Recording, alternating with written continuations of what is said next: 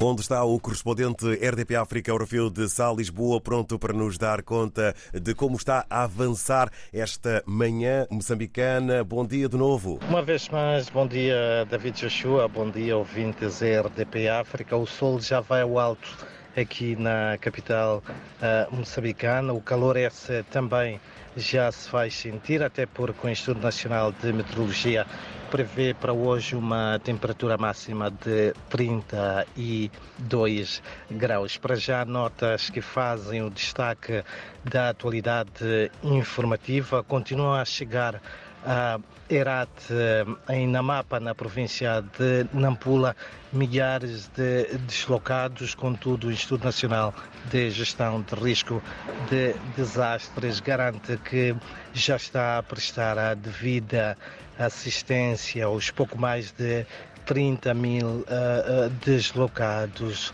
Recordo que parte uh, destes deslocados provém uh, do distrito de Chiur, onde no dia 13 de fevereiro os terroristas um, protagonizaram ataques em algumas zonas, como Mazese e também Ocua. Por outro lado, também as autoridades ao nível da província de Nampula uh, pedem à população reforço da vigilância para não permitir que os terroristas se infiltrem no meio dos uh, deslocados e assim se instalem nesta província de Cabo, nesta província de Nampula, sobretudo deslocados esses que provêm da província de Cabo Delgado.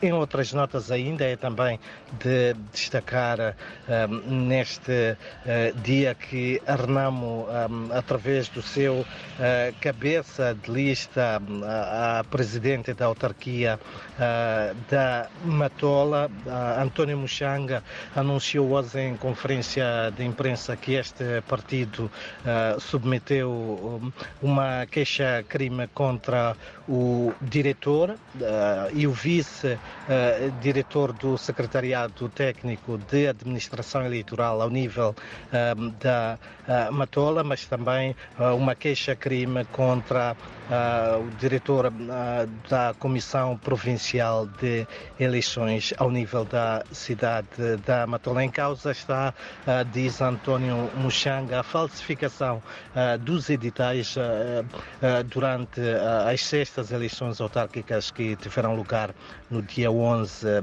de uh, outubro do ano passado. Para já uh, vai também mar marcando a atualidade neste dia o facto das autoridades de saúde também virem reforçar a necessidade de se observar medidas de prevenção contra a cólera, doença essa que já provocou vários óbitos desde o arranque eh, da época chuvosa em outubro do ano passado. Reforço também pede-se para a observância de cuidados, tendo em conta que uh, já se alastra, uh, pelo menos nas províncias de Cabo Delgado e também de Nampula, a conjuntivite hemorrágica. São então estas, David, Joshua e ouvintes, algumas das principais notas que fazem os destaques da atualidade informativa